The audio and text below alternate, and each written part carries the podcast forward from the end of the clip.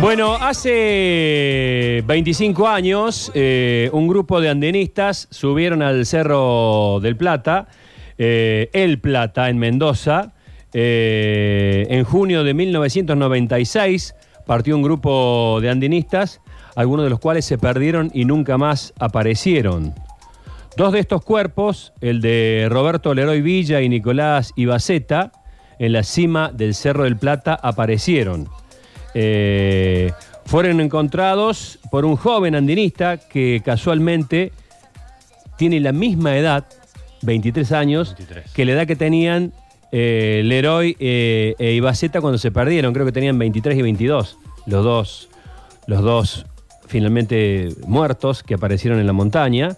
Eh, Juan Cruz Rodríguez, de 23 años, se topó con este cuadro, subiendo también por la ladera más difícil de- del Plata, y no pudo dar crédito con lo que veía en sus ojos. De repente, en medio de la nada blanca, una persona acostada lo estaba mirando. Pero no lo voy a contar yo. ¿Qué voy a contar yo si estoy acá tranquilamente en este estudio confortable? Juan Cruz Rodríguez, ¿creías que estabas loco cuando viste lo que viste? ¿Cómo estás? ¿Cómo estás, Sergio? ¿Todo bien? ¿Me escuchás? Perfectamente bien, fuerte y claro. Te, mira- bueno. te miraba una persona acostada en la nieve. Sí, exactamente. Estaba unos metros más arriba que yo. ¿Y qué dijiste? ¿Estoy loco? Eh, ¿Está loco ese que está ahí? Sí, pensé que estaba alucinando porque, bueno, ya venía hablando solo hace un buen rato ¿Por el frío? ¿Por la falta de oxígeno? por la altura. Sí, Mm. por la altura venía venía ahí lidiando con la altura. Así que, bueno, cuando me acerqué ya me di cuenta que no, que, que era todo real. che. Wow. Eh, ¿Qué altura estabas? Eh, a 5.700 metros. ¿Qué, ¿Qué pasa en la cabeza, en los pulmones, en el cuerpo de una persona a 5.700 metros de altura subiendo? No parado Sí. ni en auto, subiendo caminando. Claro, y se acortan todas las capacidades re- respiratorias y bueno, también aparece más el frío, más presente en las extremidades y, y el cansancio es, cada paso cuesta el doble. Eh, ¿En ese momento tenías algún principio de congelamiento, algo, algo preocupante? Sí, sí, hace un media hora antes estaba reanimándome los dedos de las dos manos. Tenía principio de congelamiento en los dedos, el índice y el, y el de la derecha. Por supuesto, totalmente equipado. Sí, sí, sí, obvio. Pero bueno, igual ya no, no resistía che, el equipo. Estaba muy frío. Este, ¿Qué temperatura hacía en ese momento? Y hacían 12 grados bajo cero, con sensación térmica de menos 18. Y cuando decís que venías hablando solo, ¿te venís dando ánimo? ¿Qué es lo que... Sí, sí, ¿Qué? sí, mucho, mucho ánimo. ¿Qué decís, por ejemplo? Y yo generalmente cada paso hago pan queso y vamos Juan, vamos para adelante, venga, respire, uno, dos, vamos para arriba y así. Y en ese, y en ese trayecto que ibas hablando solo, que los dedos se te congelaban, que tenías un menos 18 de térmica, ¿qué, qué apareció en tu camino? Y aparecieron estos dos chicos que estaban ahí durmiendo, acostados como en un reparo, uno al lado del otro. Y, y nada, fue bastante sorprendente. ¿Cómo estaban? Estaban bien, estaban enteros, congelados, parecían como momificados por el frío, ¿Ojos, color amarillo. Ujú. ¿Ojos abiertos? No, los ojos no estaban, estaban sin ojos los chicos. Ah, ch- pero estaba el cuerpo entero y parecían como un maniquí, ¿viste? uh. ¿Y sentiste Fue- miedo? ¿Sentiste pánico? Sí, bastante miedo sentí, che, bastante miedo porque, bueno, nunca había visto algo así y estaba ocurriendo ahí arriba solo y, bueno, la verdad me dio mucho miedo. Eh, ¿Te acercaste? ¿Huiste? ¿Cuál fue tu reacción? No, mi reacción fue tratar de, observar toda la escena, bajaba y subía y los rodeaba y estaba viendo el equipo que tenían puesto para ver si reconocía alguna insignia algún, algún club o algo. y, y bueno, ya después tuve cinco o seis minutitos observando la escena y ya fue, eh, ya me agarraron ganas de seguir para poder salir para arriba, ¿viste? Para llegar a la cumbre. Claro. Y eh, Juan, ¿lo, ¿lo dejas marcado con algo al lugar como para decir, bueno, después después vuelvo por acá, después aviso para que vengamos a buscar los cuerpos? ¿Cómo, o, o era fácil de, de ubicarse? Eh, era fácil de ubicarse, Mm. pero no no dejé nada señalizado, Claro. nada, nada, no tenía mucha, tenía muchas ganas de salir de ahí, ¿viste? De, de estar lo más rápido posible en la cumbre para poder bajar. No señalé con nada, pero sí me acordaba muy bien dónde era. Claro. Vos sabés que mientras escuchaba el relato que vos decías, eh, sufro el frío, por momentos es como que parece que te vas a perder, me voy... Digo, ¿y, y para qué? Digo, ¿qué, cuál es, cómo, ¿cómo logras la motivación de hacer esto siendo que en algún momento del pasaje, no sé, lo estás sufriendo prácticamente el recorrido? De una, sí. Y yo personalmente a mí me gusta mucho todo lo que tenga que ver con estar al extremo Ajá. eh, en la montaña, porque bueno, esos, esos lugares te, te regalan algo muy especial, único, Sí. que por más de que quizás sufras un poco, eh, no, no, no se puede conseguir en otro lado la satisfacción que te da estar ahí en esos lugares, en esos momentos solos, el tiempo parece que se para. Eh, es ¿Tenías que. ¿Tenés comunicación ahí arriba? ¿Tenés teléfono satelital? ¿En ese momento tenés alguna forma de, de avisar lo que encontraste? Este, Eh, tenía una radio en la mochila, pero ahí no hay salida desde, desde arriba. Tenía que esperar a bajar y estar en, en la otra quebrada, en la de Vallecito, claro. para poder dar salida. Igualmente no la usé a la radio, porque era frenarse, sacar la batería, ponerla, prenderla, en- entonar la radio, poner la frecuencia y todo eso, viste, te llevaba un tiempo. Claro. Eh, ¿Hiciste cima? ¿Ah? ¿Llegaste a la cima? Sí, hice cumbre, sí, sí. Es que el, el único lugar para poder bajar después es haciendo cumbre, Claro. desde la cara sur. ¿Es la cara más difícil la, la que elegiste? Eh, sí, sí, sí. Tiene varias rutas igual, pero Claro. sí es por es la más alejada y la más vertical. Eh, cuando bajaste, eh, digamos, llegaste eh, a la cima, cumpliste con el cometido, eh, bajaste a dar aviso de lo que habías encontrado. Y en realidad de ahí hasta abajo tuve cinco horas, así que pasó un largo rato, che. Y cuando llegué abajo no encontré a nadie para poder dar aviso. Y, y agarré y me fui a dedo porque yo estaba estaba sin transporte también y ya se hacía tarde, así que bueno, empecé a hacer dedo. Qué bárbaro, qué bárbaro, qué situación esa. Eh, ¿Después acompañaste a los rescatistas a buscar los cuerpos? Eh, sí, sí, sí, volvimos el lunes pasado. Fuimos todos de vuelta para allá. che. Y encontraron rápidamente el lugar. Y sí, no rápidamente porque tardamos ocho horas y media hasta el lugar, Qué bárbaro. ¿Y caminando.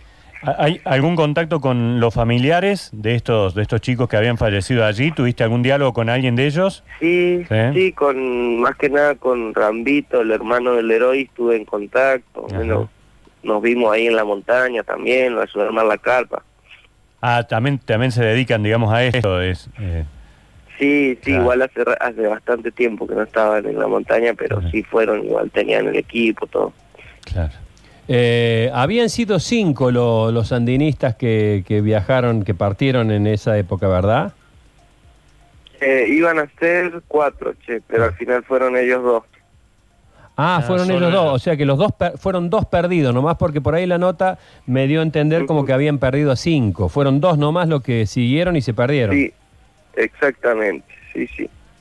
Eh, ¿Atravesaste alguna situación parecida de la famosa? Hace poco vi por casualmente por Netflix la película Everest, donde el, el peor enemigo de, de ustedes, los que andan en grandes alturas y enfren- enfrentan temperaturas bajísimas, es la muerte blanca, donde la persona, eh, el cerebro comienza a pedirle a la persona dormite.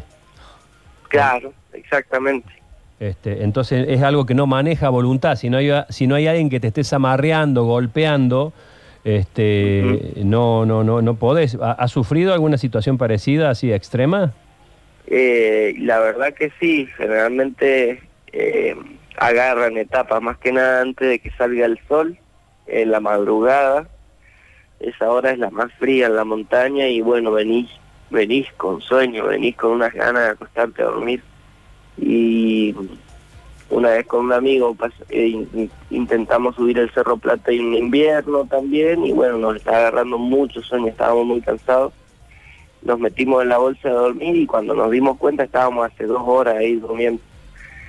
Y, y bueno, ahí nos, nos dimos cuenta que teníamos que bajar, que no, no, podíamos hacer más. Menos mal, menos mal que se, que se despertaron. Hace unos Sí. años se viralizó un video que los Ujú. que, que los que no conocían veían como un ataque brutal de andinistas a otro que estaba en el suelo, pateándolo, golpeándolo, y después supimos que era porque se les dormía, Ah. y se les dormía y se le moría. Y lo insultaban, y le pegaban, y le pegaban piñas en los brazos, digamos, no lo, no lo- pero se notaba que era un, un intento desesperado por despertarlo, para que no se les durmiera. Sí, puede ser, yo no lo vi, pero puede ser. Eh, bajaron finalmente los cuerpos. Sí, sí, sí, bajamos el martes. Eh, me imagino lo que va a haber sido para la familia, ¿no? Cuerpos que por poder darle, Sí. poder Terminar eh, una historia, claro. terminar la historia, ¿no? Sí, sí, fue, fue fuerte. Estuvo muy emocionante. ¿Qué te dijeron? Nada, muchas gracias, muchas gracias, muchas, muchas, muchas gracias. La, la verdad ya no sabían cómo agradecerme, estaban muy felices. Eh, trato de ponerme en, en tu lugar eh, en, ese, en ese momento donde el silencio debe ser eh, ensordecedor, Sí. donde la blancura debe ser todo lo que predomina y de repente ver esos dos cuerpos ahí, no, no, no, no puedo, no puedo, no puedo imaginarme lo que sentiste. Más allá del susto inicial que vos mismo contás. Y fue fuerte, fue muy fuerte. Che. Qué bárbaro. Fue muy fuerte porque me estaba topando con, con la muerte en mi camino, ¿viste? Claro. Eso también pensé como una tremenda señal, como diciéndome, bajate, mira por dónde andás, Puedo ser yo. claro, Mm. exactamente, eso mismo, Eh, eso mismo sentí. eh, llevas tu alimento, vas bien pertrechado, por lo que escucho tenés mucha experiencia, pero como decía Nacho recién acá, este, es todos los días, cada subida es un desafío distinto, un, Sí. un tropiezo, una, una lastimadura, algo. Exacto, Claro. sí, sí, exacto. La montaña siempre de un minuto al otro puede cambiar todo. Y ya vamos asumidos, asumimos eso, esos riesgos. Vos no habías nacido cuando ellos se perdieron y los encontraste. No, exactamente. Qué Yo fuerte, nací en el 98. qué fuerte, por Dios, qué fuerte. Sí. Así todo, así todo, eh, esto no, no te pone frenos, ya tenés un plan de otra trepada, de otra subida. Y sí, sí, ya estoy, estoy, estoy con, con intenciones de, de capacitarme y de seguir creciendo. Eh, acá pregunta un oyente que le cuentes dónde es exactamente el lugar, dónde escalaste. Yo escalé en el, en el cordón del Plata, en, en la quebrada de casas, en la zona de los morteritos. Estás a 4.600 metros de altura en la base del Cerro Plata, que es la cara sur por donde fui yo. Y ahí sería el lugar y donde los encontré es en el filo suroeste a 200 metros de la cumbre en un filo bastante escarpado y muy alto Acá pregunta un oyente, qué inexplicable que durante tanto tiempo hayan estado perdidos. Bueno, no es una zona transitada como, un- la- como una ciudad. Como dice. decía Juan Cruz, la montaña va cambiando. Capaz que Claro. pasado por ahí cientos de veces y estaban tapados, ¿no? Probablemente. Juan? Ujú, Claro. sí sí aparte igual también por ahí no va mucha gente Ah, Claro, bien. Claro, claro. no va mucha gente no es como la otra como la ruta normal que sigue muy transitada Claro, estamos en otoño, eh, seguramente debe haber meses, eh, sobre todo en, en invierno, que no se sube, o, o sí también. no claro no no ahí al cerro no no porque las temperaturas se van a menos 40 Claro. Ahí hace mucho frío, es muy extremo. Muy, muy extremo. ¿Estaban totalmente descubiertos los cuerpos o, o, habí- o semi, semi tapados por la, por la nieve? Tenían ropa, che, pero sí estaban al descubierto. Estaban con su equipo, con su ropa. Campera, pantalón, bota. Eso Bueno. Eh, andar solo está bueno, che. Acá pregunta uno si no viste ve- 127 horas, las del pibe que queda. Ah, la vi, sí, sí, sí. Un abrazo. Andar solo tiene lo suyo, che. Sí, es bueno. Para mí es bueno, aunque, bueno, lo único que te dobla un tobillo y tenés que saber manejarlo, ¿viste? ¿Qué te parece? Pero tiene mucha ventaja porque te controlas muy bien los tiempos y te controlas muy bien los litros de agua que tomas por día y también cualquier decisión que tomas no tenés que debatir, sino solo tomar una decisión y volverte o seguir. Bueno, eh, te agradecemos, querido amigo, por esta, por este contacto. La verdad que, que de esto no te olvidas más, ¿no? Y no creo. Bueno, Creo, Sergio.